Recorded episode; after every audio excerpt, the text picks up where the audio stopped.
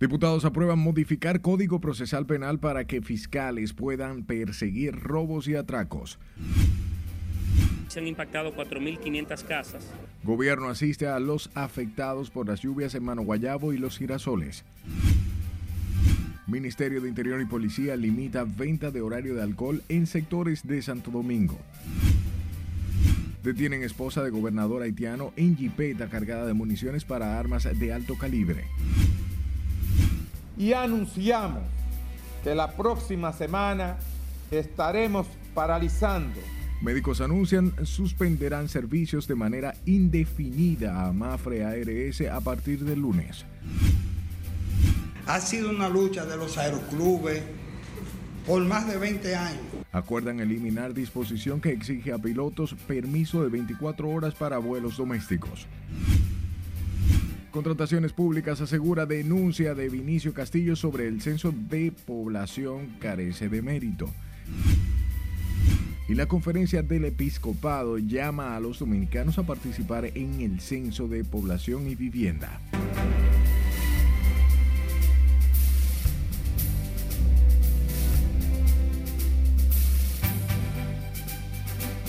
Buenas noches, hora de informarse. Bienvenidos a esta su emisión estelar. De inmediato comenzamos y lo hacemos con la Cámara de Diputados que convirtió en ley un proyecto que modifica el artículo 31 de la Ley 76-02 del Código Procesal Penal para que el Ministerio Público pueda perseguir los robos sin violencia y sin uso de armas, así la persecución de atracos sin que exista una querella formal.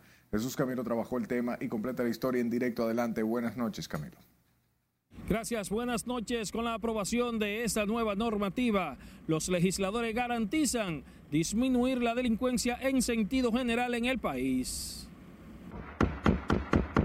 Con el propósito de contrarrestar las acciones delictivas, aunque no sean robos agravados, asaltos o atracos, los diputados aprobaron la nueva normativa en segunda lectura, con 109 votos favorables y 15 en contra. La iniciativa sancionada en la Cámara Baja faculta al Ministerio Público en la persecución del raterismo sin que exista una querella formalizada por parte de la víctima. Había un impedimento de que si la víctima no mantenía la acusación y iba a todos los actos, no podía. La normativa es de la autoría del presidente del Senado, Eduardo Estrella, y el senador oficialista Pedro Catrén, la cual había sido aprobada en segunda lectura el pasado 6 de julio en la Cámara Alta. Un aspecto que establezca un límite un límite de días a la prisión preventiva que se imponga en los casos que sea pertinente imponerla. La ley recién aprobada deberá ser enviada al Poder Ejecutivo en el plazo constitucional para fines de observación o promulgación del presidente Luis Abinader. Plantearon además que el nuevo marco legal contempla drásticas sanciones contra los infractores de la ley. Eso es lo que tengo hasta el momento. Paso ahora contigo al set de noticias. Gracias, Camilo y el Senado de la República aprobó hoy dos nuevos préstamos por más de 439 millones de dólares, recursos que serían destinados al sector energético. Aprobado el proyecto, senadores oficialistas defendieron los empréstitos tras afirmar que los mismos están contemplados en el presupuesto pasado, lo que ha sido tachado por la oposición sustitución y adecuación del alumbrado público a la normativa vigente. Porque no estamos quejando que la energía llega cara, que hay unos aumentos, claro, porque todo eso viene de los, del combustible, de los combustibles fósiles, y nosotros estamos readecuando eh, la electricidad, luminarias y demás con luces LED, justamente para buscar la reducción de, esos, de esa tarifa principalmente. Y obvio que este gobierno va a ser la excepción de que no va a hacer préstamo porque tiene que seguir trabajando en favor del pueblo dominicano para la educación, para la salud, para el tema energético, para todos los temas. Que los préstamos son aprobados por el partido oficialista con la oposición en contra.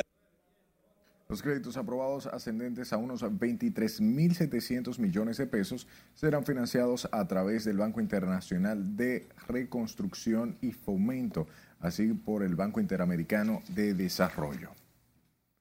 Sepa que un hombre fue muerto a tiros por desconocidos cuando se trasladaba en una jipeta por el kilómetro 14 de la autopista del Este, provincia San Pedro de Macorís. Según versiones, el individuo que no ha sido identificado recibió varios impactos de bala próximo a la playa Caribe en dirección San Pedro Macorís, Boca Chica. Al lugar del hecho se presentaron agentes de la policía y legistas quienes, quienes procedieron a levantar el cadáver de la víctima. En otro orden, la muerte a tiros de un oficial retirado de la policía a manos de delincuentes en plena luz del día en los Mameyes para despojarlo de su arma de reglamento mantienen alarmados y atemorizados a sus residentes en el sector. Scara Bichardo con la historia. Y lo siento en el alma, como si hubiese un familiar mío. El asesinato del primer teniente retirado de la policía Cirilo Portorreal Hernández, próximo a su vivienda, enlutó a la familia y los vecinos de esta calle en el sector Los Mameyes. Cuando se aplacó quise bajar para ver lo que había pasado y me dijeron que fue ese muchacho y ese muchacho era un muchacho tranquilo, querido de todo el mundo por aquí, que nadie, yo misma no podía decir nada de él. Una buena persona. Sí, señor. Y lo jodieron a él, lo jodió. Él trabajaba, era un primer teniente de capitán mencionado y los tigres lo, lo a él. Yo tigres cogen por ahí por la 14. Él era una bella persona para mí. Ese hombre no le hacía daño a nadie. Así que lo conocí. El oficial retirado de la policía fue interceptado por antisociales que lo atacaron a tiros, cayendo su cuerpo inerte en el pavimento. Yo mismo no estaba aquí cuando pasó, pero según la gente, como están contando y están diciendo, que dan como para, para robarle, como para atracarlo y cosas así, todos los ladrones en un motor. No, no se sabe, no se sabe, la policía tiene que investigar, la policía que investigue. ¿Son constantes los asaltos? aquí? Primero, aquí en esta área, en esta área, casi no, es muy raro que, que, roben, que atraquen por aquí, porque aquí siempre hay mucha gente. Diablo, lo mató. Según versiones, Cirilo Portorreal Hernández, de 48 años, se resistió al asalto que ocurrió cuando éste regresaba de su trabajo. Este martes la familia de la víctima estaba a la espera de la entrega del cadáver en el Instituto Nacional de Ciencias Forenses para exponer sus restos en la funeraria Grecefu de la Avenida Las Américas. El cuerpo de Porto Real Hernández recibirá cristiana sepultura en el cementerio Cristo Salvador. Es Carelet Guillardo, RNN. Esto, profesionales del derecho calificaron como excesiva la condena de 20 años de prisión impuesta a un hombre que obligó a su pareja a cortarse el pelo y subirlo a las redes sociales como castigo por haberle sido infiel. Los abogados admitieron que la infidelidad no está prohibida en República Dominicana. Nelson Mateo con el tema. El adulterio dejó de ser un delito para convertirse en un deleite. Para estos abogados, la sentencia que condena a Diego Mendoza a 20 años de prisión por obligar a su pareja a cortarse el pelo como reacción a la infidelidad fue una exageración de los jueces. Injusta, injusta, injusta. Cualquier jurista que tenga conocimiento poco o amplio del tema y si es honesto tiene que decirle que es injusta y hasta abusiva.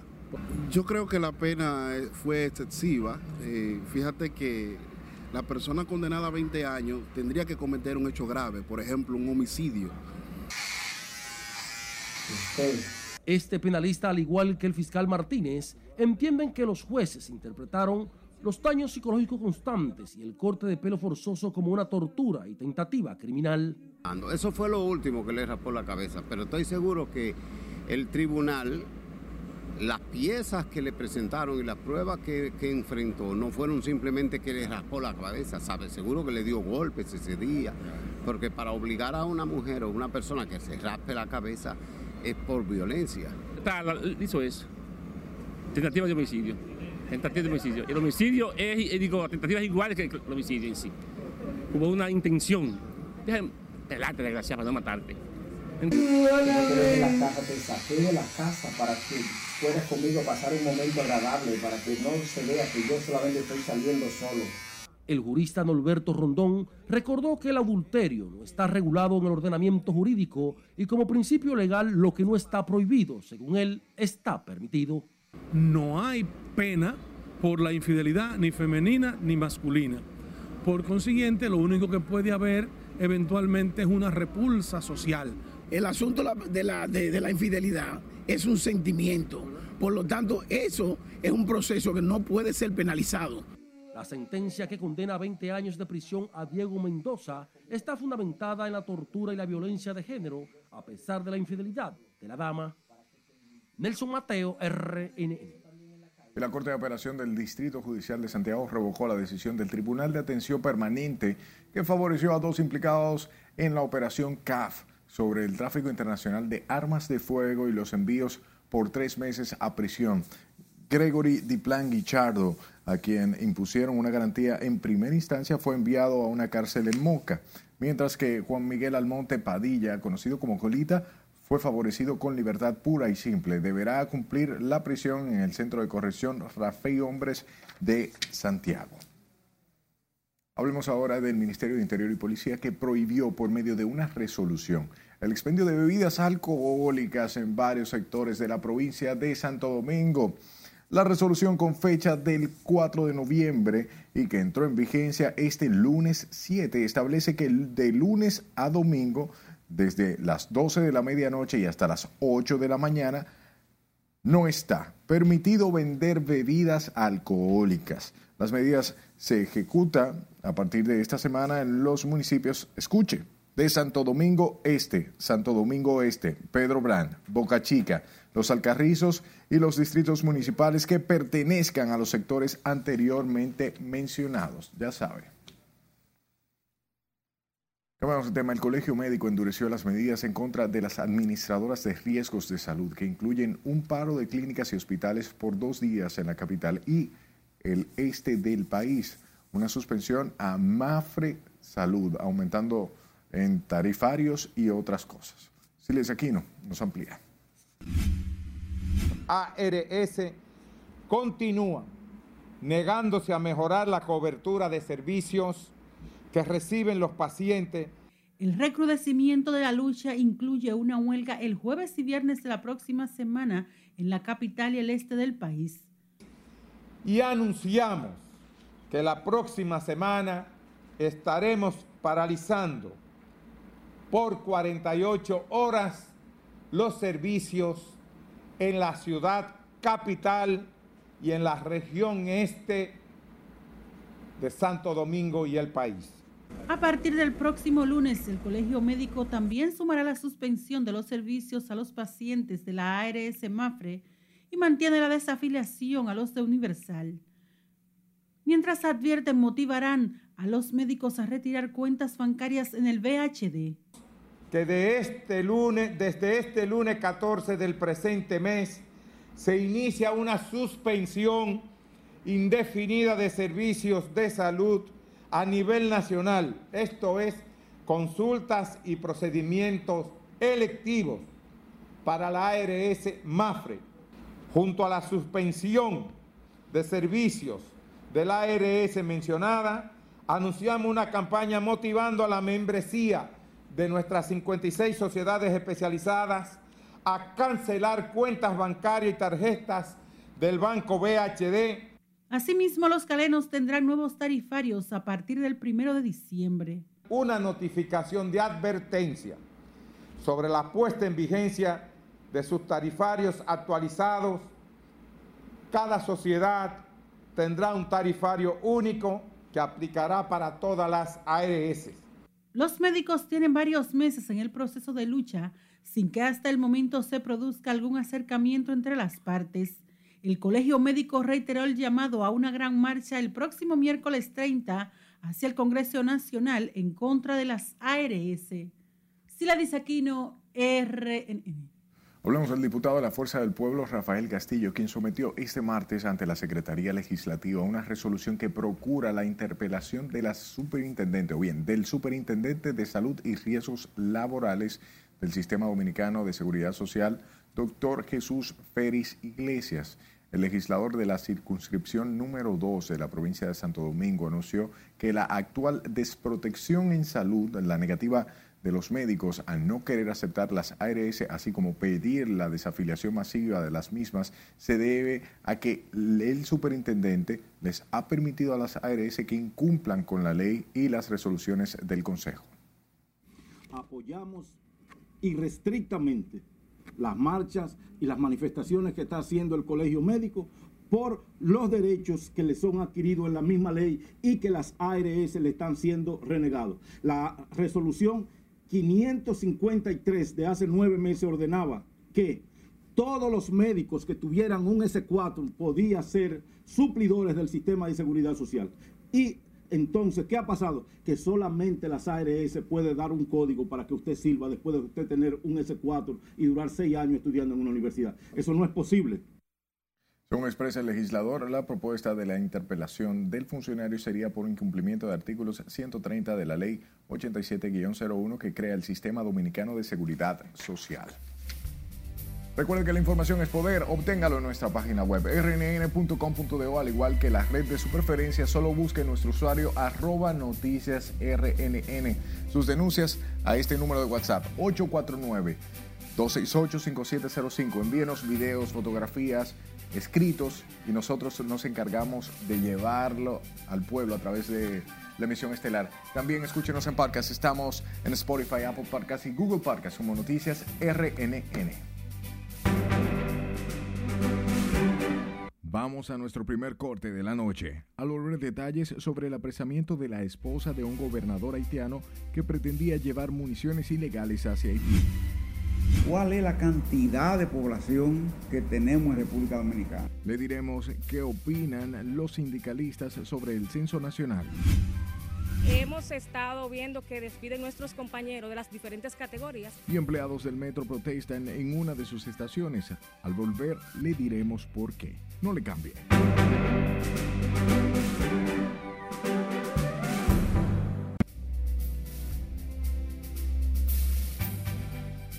Es tiempo de darle la vuelta al mundo y enterarnos de cómo transcurrieron las elecciones de medio tiempo celebradas este martes en Estados Unidos. Para eso tenemos a nuestra compañera Catherine Guillén.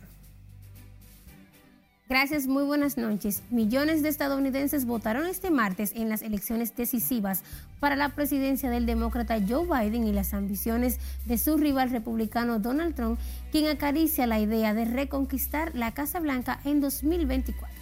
Las elecciones de medio mandato en Estados Unidos transcurrieron este martes con normalidad, aunque se registraron incidentes en las máquinas de voto.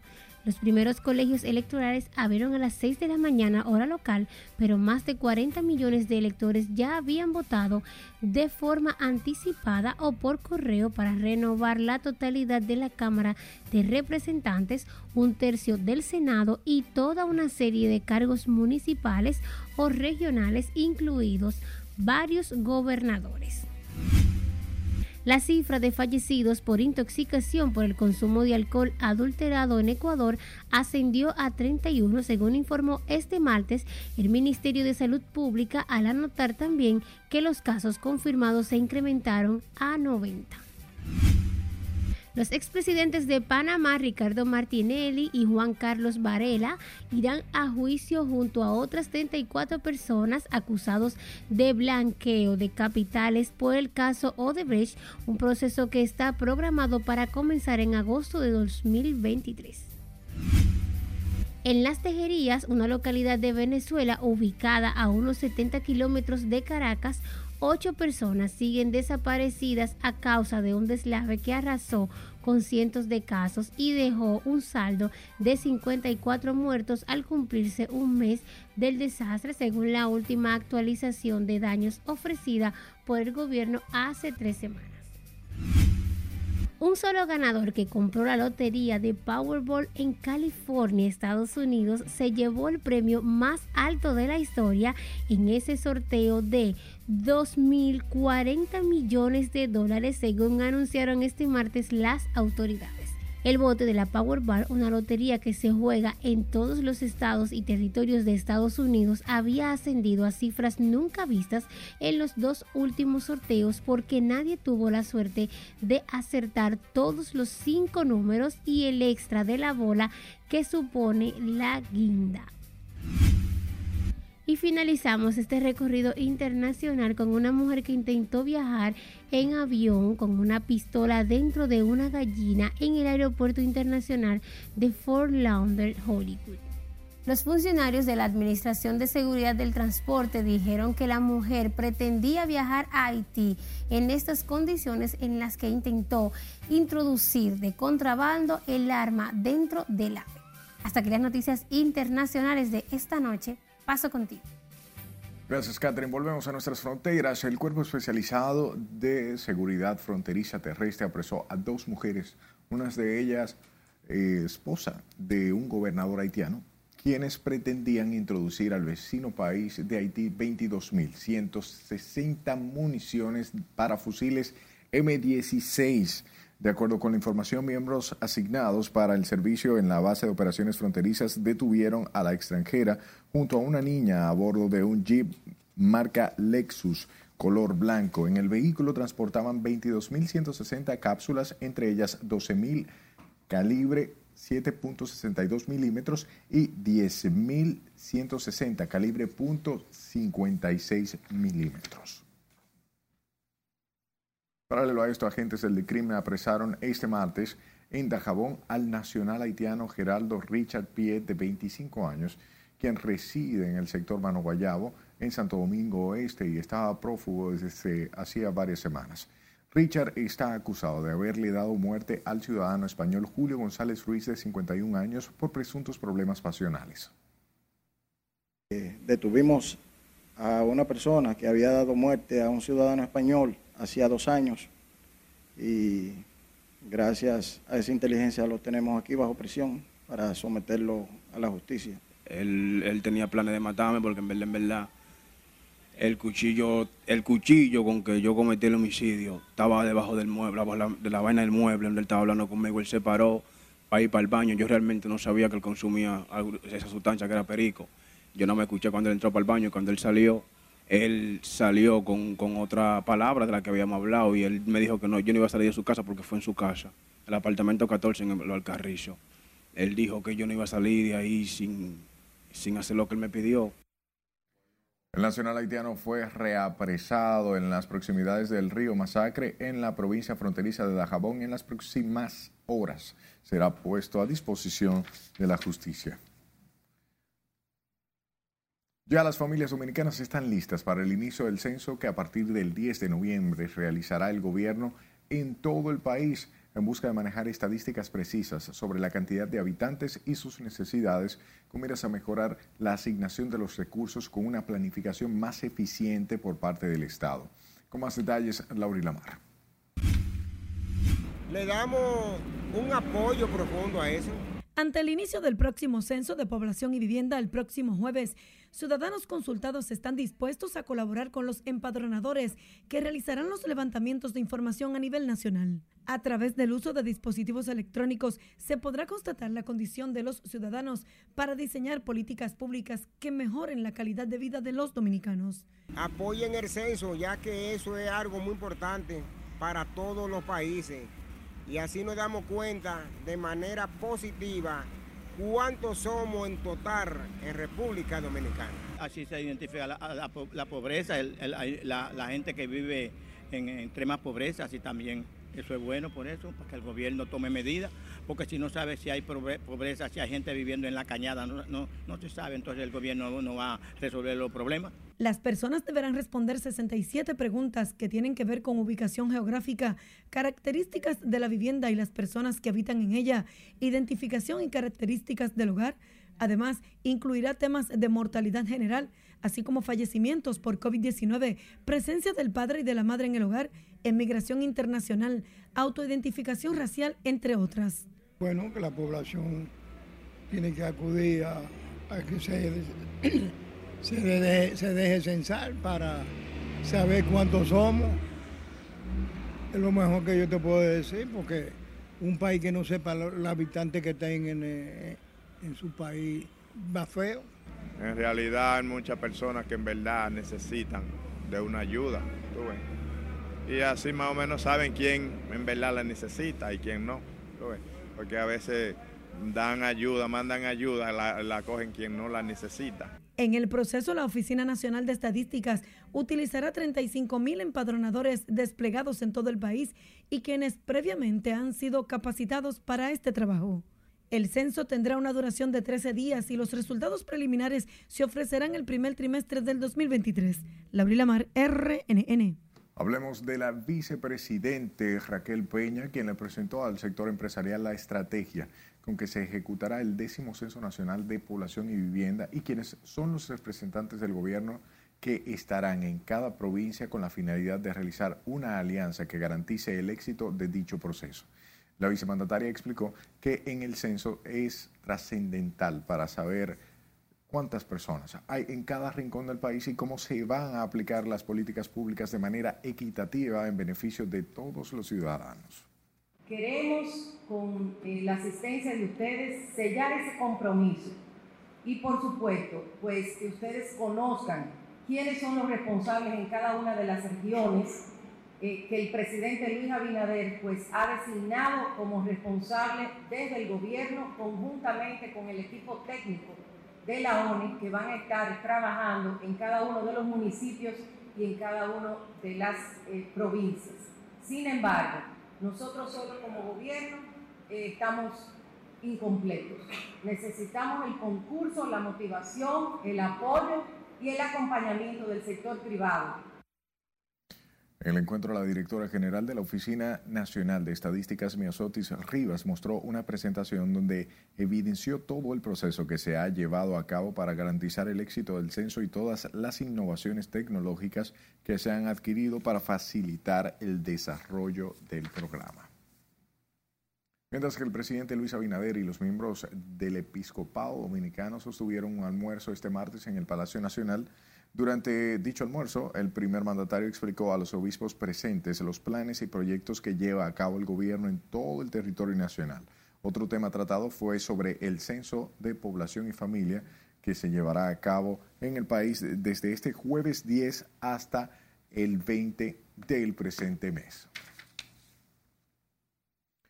Cambiamos el tema. El candidato presidencial del PLD, Albert Martínez, dijo que según la ley del censo es un deber ineludible, pero pidió al gobierno garantizar la seguridad durante el proceso en los hogares para evitar que desaprensivos aprovechen el proceso para asaltar a familias dominicanas. Con detalles, Nelson Mateo. Donde el peligro, donde las muertes en las calles, los tiroteos, los atracos. El expresidente de la Cámara de Diputados y candidato presidencial peledeísta se reunió este martes con los senadores y diputados de su partido. Allí abordó el tema del censo nacional que arranca este jueves. La ley eh, manda a que tengamos eh, los datos de los dominicanos, los datos del país. Ahora bien, externamos la preocupación con el tema de la seguridad, con el tema de la información 35 mil eh, trabajadores que estarán involucrados en el censo, estarán tocando las puertas de nuestras casas, pero estamos en un momento de, de donde la población dominicana está asustada. De su lado, el vocero de la Fuerza del Pueblo en la Cámara Baja, Omar Fernández, pidió el aplazamiento del censo bajo tres razones, incluyendo la inseguridad ciudadana. Primero, han ocurrido cosas que no se esperaban como por ejemplo la lamentable inundación que sufrió el Distrito Nacional y el Gran Santo Domingo el pasado viernes fruto de las lluvias inesperadas por todos. Pero también tenemos un tema grave de delincuencia en este momento. Pero agregado a eso, también tenemos reclamos de la sociedad de asuntos que aún no quedan claros sobre la boleta censal, que yo creo que la prudencia manda a que podamos discutir. Hay un fallo eh, y quizás podría posponerse algunas semanas, algún par de meses más. De inmediato, la diputada oficialista Soraya Suárez acusó a la Fuerza del Pueblo de intentar boicotear el censo para sacar beneficio político. Dejemos de hacernos los tontos, de ponernos vendas. Aquí no hay nadie nuevo que vaya a censar. Aquí todo el que va a censar y el que está coordinando el censo son los mismos que estaban en la administración pasada. Y usted ve la gente de la administración pasada diciendo que va a fracasar. ¿Qué va a pasar con el censo? Si fracasan, pueblo dominicano, es culpa de ellos. Es, es todo. Desde la sociedad civil cuestionaron la ambigüedad de muchas preguntas en las boletas en sal. De manera particular, estamos anunciando que la boleta no incluye ni pregunta la eh, pregunta de la nacionalidad, ni tampoco exige la obligatoriedad de la presentación de un documento de identidad. Una pregunta mañana que encuentro en el censo es cuando no se le pregunta a la gente por su identidad nacional, por su documento de identidad, pero sí se le pregunta de qué país eres del litoral perredista defienden la necesidad del censo de población y viviendas, aunque para ello el gobierno deba despejar algunas dudas. Porque necesitamos el censo, se necesita. La estadística es fundamental. Necesitamos saber cuántos somos, necesitamos saber cuántos extranjeros hay y necesitamos saber cuál va a ser la política de crecimiento sobre la población que va a establecer nuestra propia sociedad. El candidato presidencial peledeísta Abel Martínez dijo que la inseguridad ciudadana y las dudas sobre las preguntas censales de las boletas deben ser despejadas por el gobierno antes de iniciar el censo que costará unos 3.700 millones de pesos. Nelson Mateo, RNN.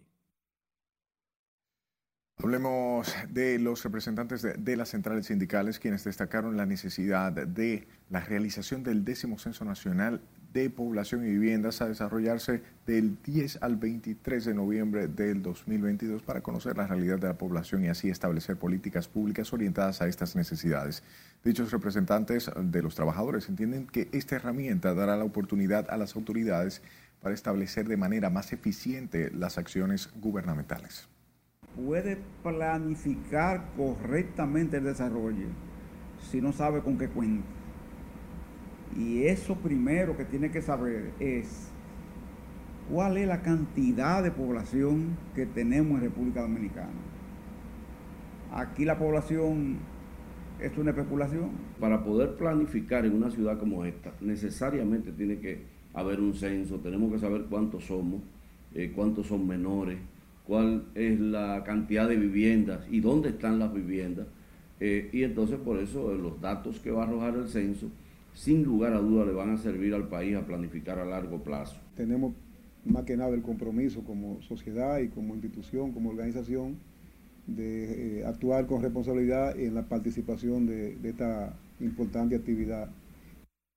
Representantes del sector sindical invitaron a la población a respaldar la iniciativa gubernamental. Paralelo a esto, la Dirección de Contrataciones Públicas informó este martes que la denuncia presentada por el abogado Vinicio Castillo Semán sobre alegadas irregularidades a la adjudicación del contrato de consultoría y análisis del décimo censo de población y vivienda 2022 carece de mérito. Compras y Contrataciones señaló que la UAN publicó el pasado 11 de octubre el procedimiento para la contratación de los servicios para el censo. La entidad emitió el comunicado en respuesta a la denuncia presentada por el jurista sobre supuestas irregularidades en el contrato, ratificando que esa querella no tiene sustento. Y los empleados del metro de Santo Domingo protestaron de manera pacífica este martes denunciando que se están desvinculando a los empleados que exigen mejores condiciones laborales y sin el derecho a prestaciones. Catherine Guillén conversó con ellos y nos presenta más en esta historia. O sea, hemos estado viendo que despiden nuestros compañeros de las diferentes categorías sin prestaciones laborales.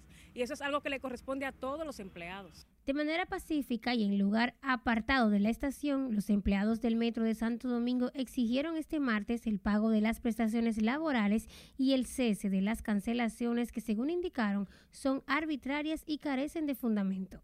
En la manifestación participaron operadores de estación, conductores y agentes que laboran en distintas áreas del metro sino que desde años anteriores hemos tenido múltiples reuniones pero sin respuesta. Entonces, estamos aquí hoy porque ya hemos agotado todo el proceso de reuniones y no hemos tenido respuesta. Entonces, ¿qué nos queda por hacer? O sea, seguimos aquí, pero queremos saber cuántas reuniones más para que nos escuchen. Los empleados aseguraron que expresaron sus inquietudes ante las autoridades correspondientes, pero que no han recibido respuesta. Desde el principio siempre hemos estado exigiendo lo que son las condiciones laborales, hemos estado exigiendo nuestras prestaciones para poder tener, bueno, una despedida de, nuestras labores eh, dignas. Entonces, eh, se nos está tratando como, como niños desde el principio, desde que comenzamos nuestra labor en Metro de Santo Domingo, y no se nos trata como, como personas dignas que merecen una buena, una buena remuneración cuando se van. Señalaron que el colaborador Luis Miguel Peña, que a través de las redes sociales hizo la misma denuncia, fue suspendido sin disfrute de sueldo. Ahora mismo ya están suspendidos bajo investigación.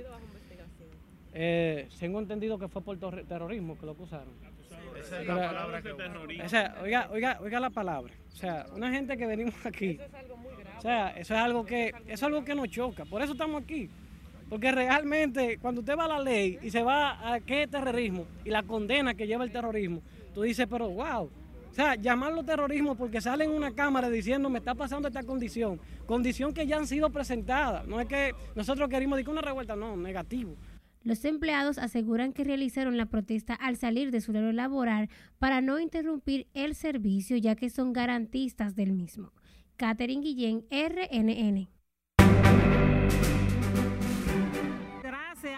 Eh, lo más importante la salud, que quedamos vivos todos. Es momento de otra pausa comercial. Al regreso le diremos cuáles sectores fueron beneficiados por el gobierno luego de las inundaciones. El Distrito Nacional representa la ciudad más compleja que tiene el territorio nacional. Andrés Navarro anuncia irá tras la alcaldía del Distrito Nacional. Eh, cualquier avión quiera desplazarse de un punto A a un punto B dentro del territorio dominicano y eliminarán permisos de 24 horas para vuelos domésticos. Esta es la emisión estelar de Noticias RNN.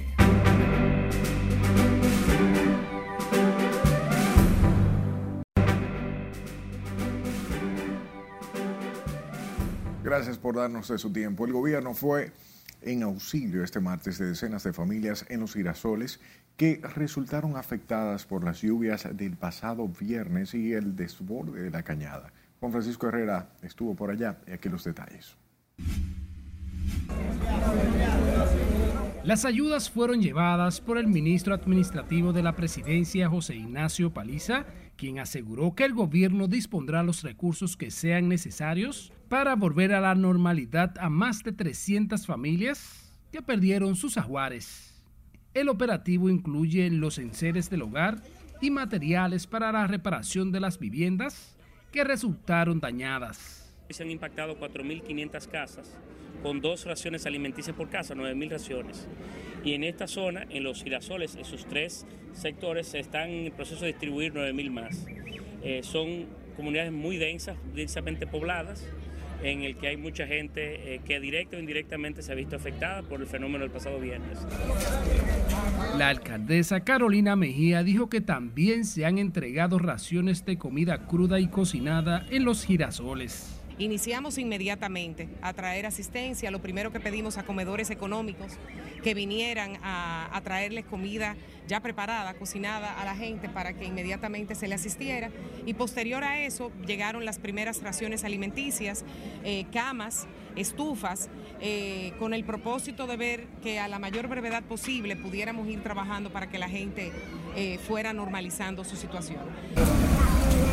El gobierno se comprometió a que ninguna de las personas que sufrieron daños por los intensos aguaceros se quedaran sin recibir ayuda. Es una situación de, emergencia extraordinaria, hemos estado levantando y de inmediato, dando respuesta. No podemos decir que se van a invertir 100 o 200 millones porque no sabemos hasta dónde va a ser. Por ejemplo, el play de los girasoles fue destruido.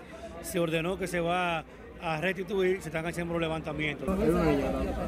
Los moradores agradecieron la rápida mano amiga del gobierno. A lo que se le ha ayudado se sienten agradecidos porque se ha hecho el trabajo como debe de ser. Se le ha entregado lo que pusieron en nuestra mano. Camiones con madera y zinc se trasladaron al sector de los girasoles para agilizar los trabajos de reconstrucción de las viviendas afectadas. Juan Francisco Herrera, RNN. Al menos 5.000 personas serán impactadas en el municipio de Santo Domingo Oeste con las ayudas del gobierno tras los daños ocasionados por las torrenciales lluvias del pasado viernes en la provincia de Santo Domingo. Jesús Camilo con más. Esta comunidad entera en más de un 90% ha sido afectada por la lluvia. Con apoyo directo del gobierno central, el Ayuntamiento de Santo Domingo Oeste continúa asistiendo a decenas de familias afectadas por las inundaciones en esta demarcación, que lo perdieron todo quedando a la intemperie. Esta tarde encabezaron los operativos de distribución el ministro de la Presidencia Joel Santos y el alcalde de Santo Domingo Oeste José Andújar. El gobierno dominicano, pues entendiendo la situación de calamidad que han sufrido, pues en este caso los municipios de Santo Domingo Oeste se ha dispuesto a salir en ayuda de los mismos en un trabajo coordinado con la alcaldía de Santo Domingo Oeste. Realmente esto, esto empezó el mismo sábado por disposición del señor presidente y hemos venido empezando desde por la mañana y terminamos en la noche porque cada día más vamos descubriendo eh, cantidades de viviendas que fueron inundadas y otras que también sufrieron daños. Tras las evaluaciones y levantamientos realizados, el gobierno y la alcaldía Santo Domingo Oeste están dando respuesta a los afectados. Gracias. Eh, lo más importante es la salud, que quedamos vivos todos. Y gracias por todo. Y al presidente Abinader, que ha luchado mucho con nuestro, con nuestro país, nuestra Santo Domingo Este y todo. Y amén, gracias. Por la gracia el gobierno eh, que me resuelve la cosa. Muchas gracias. Las autoridades locales identificaron a las familias que perdieron parte de sus ajuares, lo que facilitó acudir de manera directa en auxilio de los afectados. Jesús Camilo, RNN. Continúa desaparecido este martes el señor Fernando Ramírez, mientras que los familiares aseguran que los organismos de búsqueda y rescate han bajado la guardia. Con este reporte, Catherine Guillén. No un descuido, sino más bien que no lo toman muy en cuenta ya. Todavía hoy no hay una respuesta por parte de las autoridades sobre el paradero de don Fernando Ramírez, quien salió de su casa el pasado viernes con rumbo desconocido. Nosotros quisiéramos que la, defensa civil, eh, que ha hecho un buen trabajo, ¿sabe? Pero que continuara con eso, que no lo olvide. Sus familiares aseguran que tras el hallazgo ayer de los cadáveres de otros dos desaparecidos en medio de las torrenciales lluvias, las autoridades de búsqueda y rescate no han dado respuesta. ellos dieron por concluido eso y, dejen de del pariente de nosotros, el primo de nosotros, de buscarlo. Y eso es lo que no queremos, que se mantenga hasta que haya una respuesta, sea positiva o negativa. La última vez que vieron a Fernando fue la mañana del viernes en la calle 33F del ensanche Luperón. Una cámara de seguridad capturó al señor de 60 años en las inmediaciones de la avenida Nicolás de Obando. Tiene 5 pies y 6 pulgadas de estatura y el momento de su desaparición vestía camisa blanca y pantalón de tipo jean. Cualquier información sobre su paradero, favor de llamar al teléfono 809-438-1907. Catherine Guillén, RNN.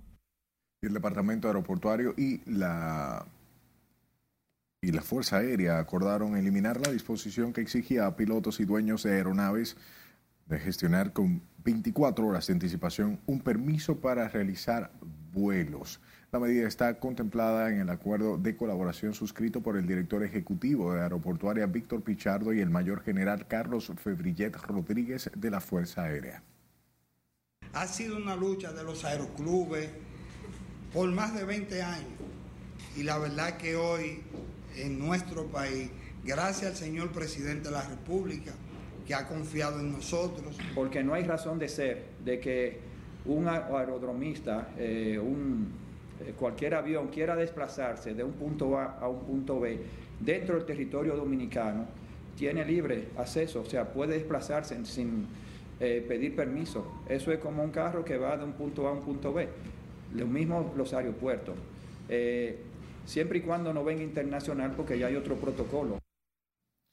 Aeroportuaria y la Fuerza Aérea aseguran que esta iniciativa ayudará a transformar el flujo de aviación privada no comercial y de paso convertir los aeropuertos domésticos en espacios idóneos para el relanzamiento del turismo.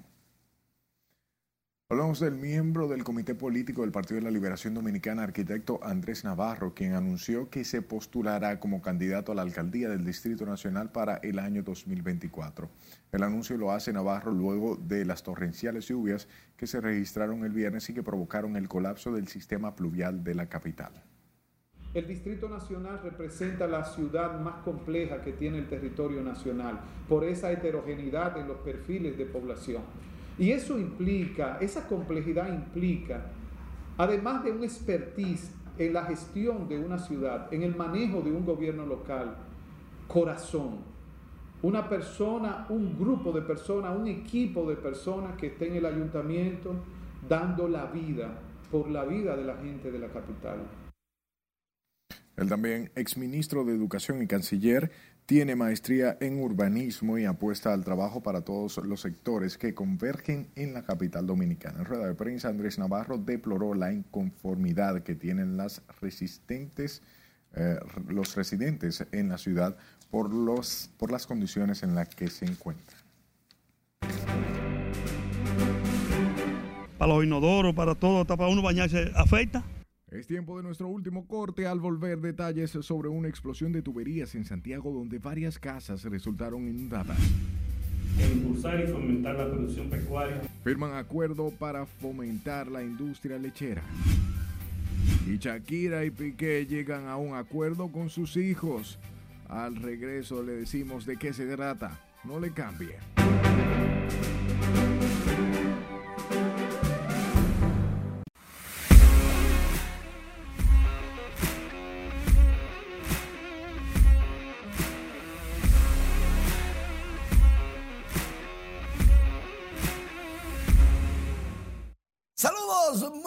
Noches. Iniciamos entrega deportiva en el Estadio Quisqueya Juan Marichal porque los Tigres del Licey reciben a los Toros del Este en esta temporada. Los Toros en el sótano, el Licey en el primer lugar.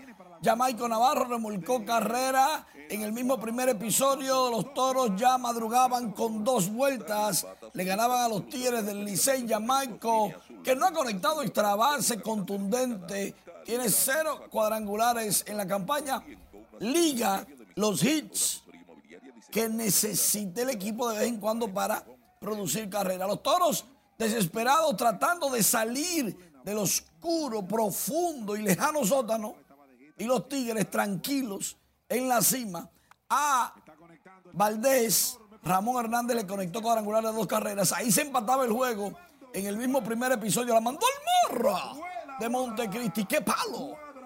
El de Ramón Hernández. Luego vino otro cuadrangular bastante contundente de Jorge Bonifacio, como dicen los liceístas. Por fin batió Bonifacio. Pero hay que decir esto: Raúl Valdés llegó a seis entradas con 107 picheos y quería seguir lanzando. Los toros vinieron desde atrás, luego de estar perdiendo 4 por 2 y están ganando el juego 6 por 4 en el noveno. Luis Campuzano conectó cuadrangular para las estrellas orientales, lejísimo. Voló la casita detrás de la calle, detrás del play. ¡Qué palo! El de Luis Campuzano. Las estrellas ya ganaban en el cuarto episodio dos carreras por una a las águilas ibaeñas, pero eh, no van lejos los de adelante. Si los de atrás corren bien. Aquí está el tablazo de Gerard Encarnación, doblete que explotó en la pared. Anotó a Neuris y vino la otra. Dos carreras remolcadas para Gerard Encarnación y las Águilas. En el quinto ganaban 3 por 2 y se terminó casi, casi el juego. Ahora ganan 4 por 2 en la alta de la novena. Acaban de hacer una rayita en la novena. Las Águilas locos por alcanzar al Licey porque la cuerda es grande si, lo, si empatan. En la ciudad del Jaya, en San Francisco de Macorís, en el estadio Julián Javier, Jimmy Paredes remolca una carrera en la pierna de Sandro Fabián. Los Leones lograron dos vueltas con un hit, cuatro bases por bolas, una jugada de selección y un elevado sacrificio. No batearon con gente en base. Estaban ganando 2 por 0. En el cuarto episodio, Vladimir Valentín tenía, otra, tenía otras cosas que hacer. Dos corredores a bordo, conecta cuadrangular. Los gigantes en el corto viran la tortilla, coming from behind, viran el marcador. Ya le ganan a los Leones 4 por 2. ¿Cómo terminó? 4 por 2. Perdió Iván Nova el juego. Enrique Burgos ganó y Michael Linoa logró el salvamento. Con esta derrota, los gigantes firmes en la clasificación y los leones resbalan un poquitito, están en el quinto, pero más cerca del sexto o sótano que del cuarto clasificatorio, lógico. Lo que va a intentar el escogido es terminar cerca del cuarto y obligar a un mini play-in. Eso es lo que ellos quieren. Pero realmente las cosas como que a los leones y a los toros no se le está dando. Y tienen buen plantel, pero no se le está dando. ¿Y las predicciones? Las predicciones fueron esas que no se le iban a dar. Vamos a ver qué pasa. Manny, tiene dos semanas el rayado ahí, el disco. Vamos a ver qué pasa. ¿Tiene miedo? No, nunca. Mira, el Licey está atacando, pero vamos, hablamos ahorita. Ojalá y ganen. Vamos a Santiago, donde una nueva explosión que se registró esta mañana de una tubería en la comunidad Mari López dejó decenas de familias sin agua en más de cuatro comunidades, nos cuenta Junior Marte.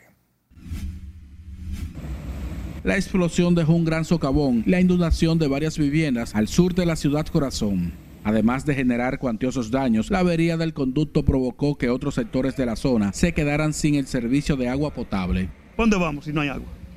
Usted sabe que eso para los inodoros, para todo, hasta para uno bañarse, afecta. fue una explosión fuerte. Sí, sí. Cuentan que no es la primera vez que ocurre algo similar en la zona, debido a que la tubería data de hace más de 30 años.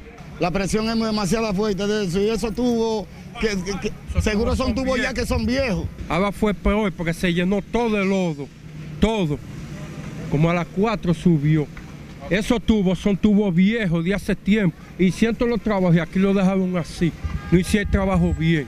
Ante lo ocurrido, brigadas de la Corporación del Acueducto y Alcantarillado de Santiago acudieron al lugar en busca de solucionar el problema.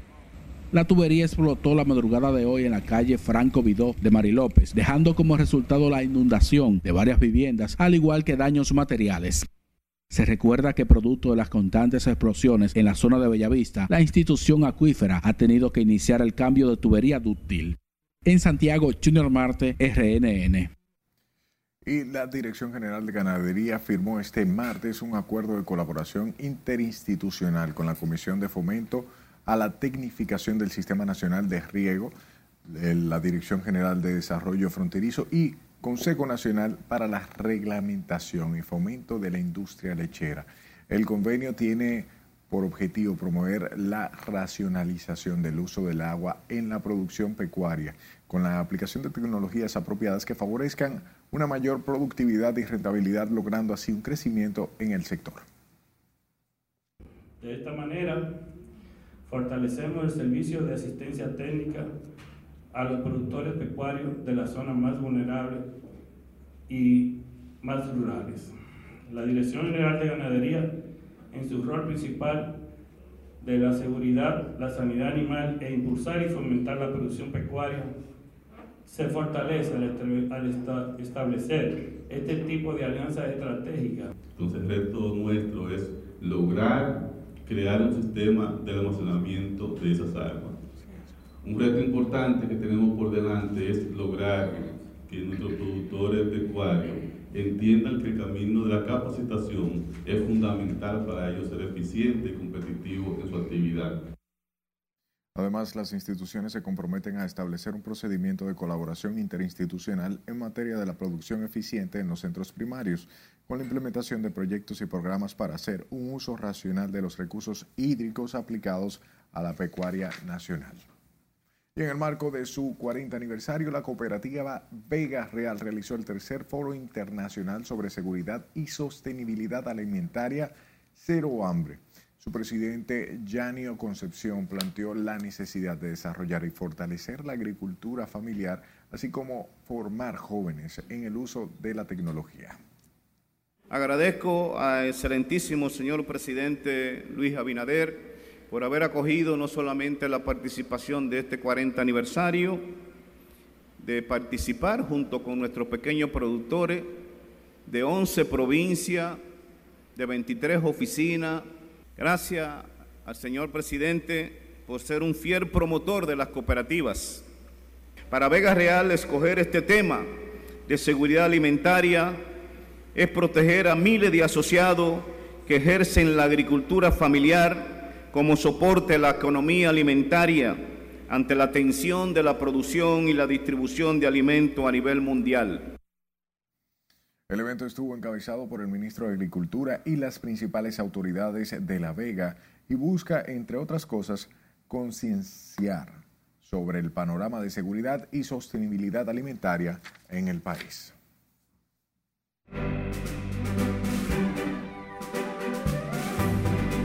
Chris Evans es el hombre más sexy vivo y Shakira y Piqué llegan a un acuerdo por la custodia de sus hijos. Esta y otras informaciones nos amplía nuestra compañera Ivonne Núñez. Adelante, buenas noches. Muy buenas noches. Quizás no sea una muy nueva noticia para muchas chicas, pero Chris Evans es el hombre vivo más sexy según la revista People. Veamos los detalles.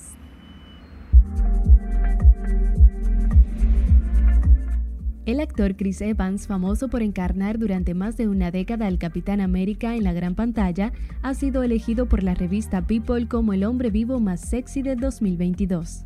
En la publicación que se ha entrevistado al actor, aseguró que Evans, de 41 años, todavía se está adaptando al nuevo título y tendrá que hablar de ello, pero sabe que esta noticia encantará al menos a una persona, como por ejemplo su madre. Yo solo sé que montaron.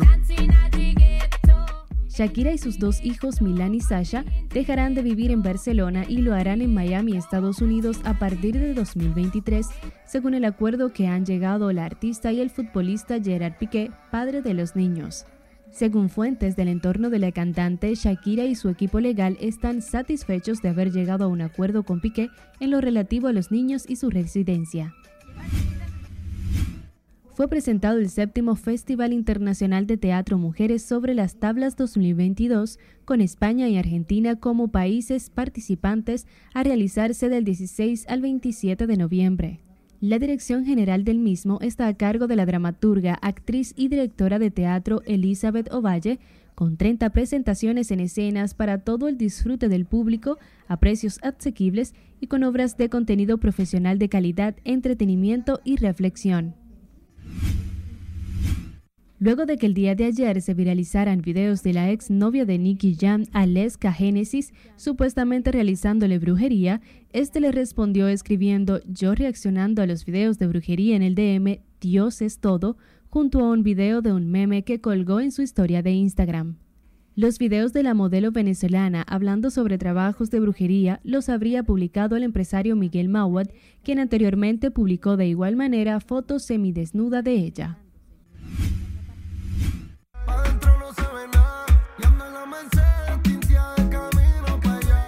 Anuel hará parte de la nueva serie de conciertos semanales de Amazon Music Live que transmitirá la presentación del puertorriqueño el primero de diciembre, anunció la plataforma. La nueva serie, que se transmite después de Thursday Night Football y es presentada por el popular rapero 2 Chains, dará a los fanáticos un acceso sin precedentes a sus artistas favoritos. El concierto para el público físico será en Los Ángeles, pero se transmitirá para todo el mundo a través de la plataforma de Amazon Prime. Hasta aquí diversión, pasen feliz resto de la noche. Muchísimas gracias Ivonne y las gracias siempre a usted por su atención. Hasta mañana.